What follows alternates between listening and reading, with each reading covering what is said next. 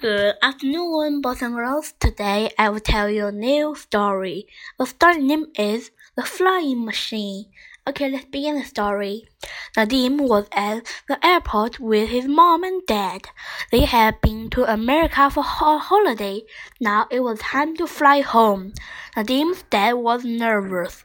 I don't like flying, he said. I hate taking off. I don't hate it, said Nadim. I love it. On the flight, there was a surprise for Nadim. The stewardess asked him if he wanted to see the controls. Nadim was excited. He had always wanted to see the flight deck of the airport. Oh, brilliant! He said. Yes, please.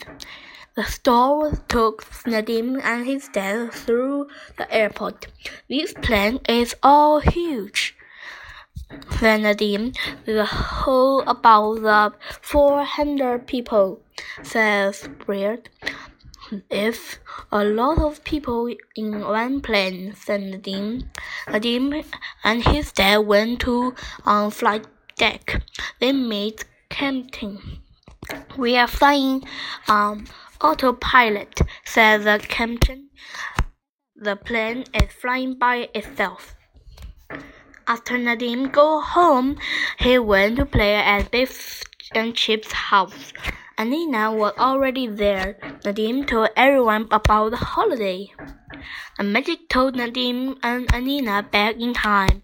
It took them to a place in America. Why had the magic key brought us here? asked Anneena.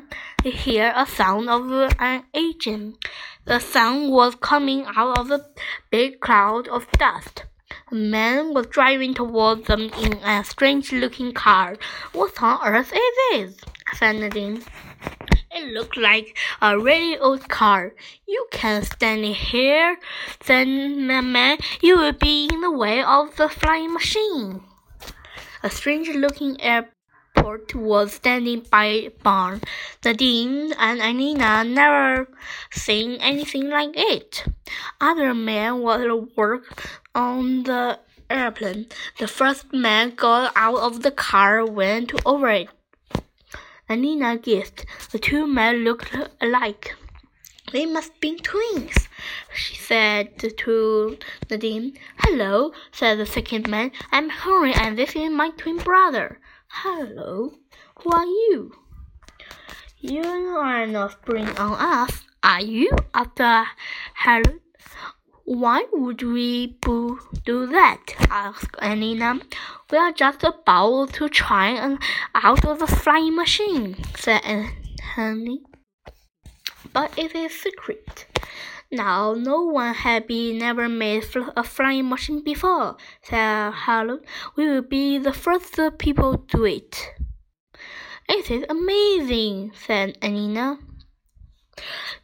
We have not seen an airplane like this before. A twin laughed. A airplane, said Helen. That's a good name for it. A airplane. But we will never fly, said Anneena. Of course it will, said Henry.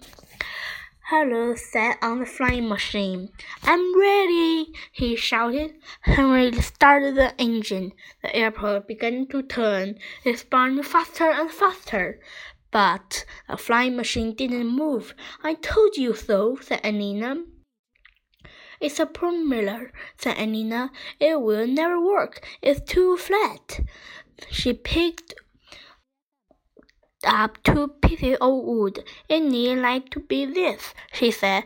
It acts like a stroke to pull the plane through the air. Well, I could try it. The twin changed the shape of the propeller, but it still won't fly. Said Nadine, you only have a flat wing. You have no way to make it flit up. Now, will it take off? Ha! Said Helen. We made a trip, said Faster we go. The farther it will fly. Harold got into an airplane. Henry started the engine. We'll see if you're right, he yelled.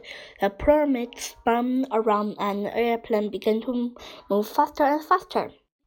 It works! shouted Henry. It still won't fly, said Nadine.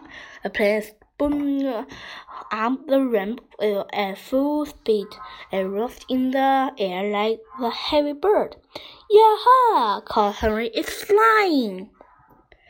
The plane flew straight up. It went backward in loop. Then it drove toward the ground. Help! yelled Harold. The plane hit the ground with a heavy bump. Harold was thrown up. It was still going at full speed.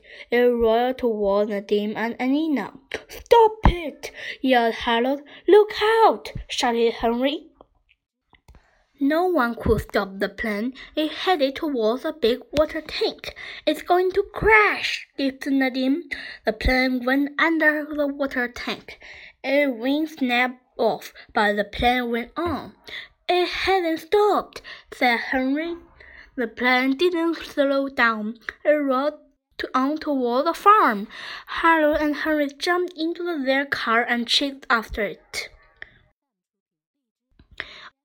One thing of sure, said Nadim to Anneena, you probably works well. Henry and Harold's mother father lived on a farm. Their mother had just done the washing. She was hung out to dry. Their father was watering his pride melon and pumpkin. Henry and Harold followed. Nadim and Anneena chased after them. Oh! Hark, said Henry. It's heading for a farm. Oh dear, said Nadim. I don't like the look of this. The plane rolled on. It ran through the washing. It squeezed the melon and the pumpkin. It hadn't stopped, shouted Harold. Now what are we doing to do? Unless the hope is running out the gas soon, said Henry. The plane headed toward to the town, a woman was painting her house. She heard a sound of the engine. Whatever is that? she wondered. It sounds like a rolling bomb.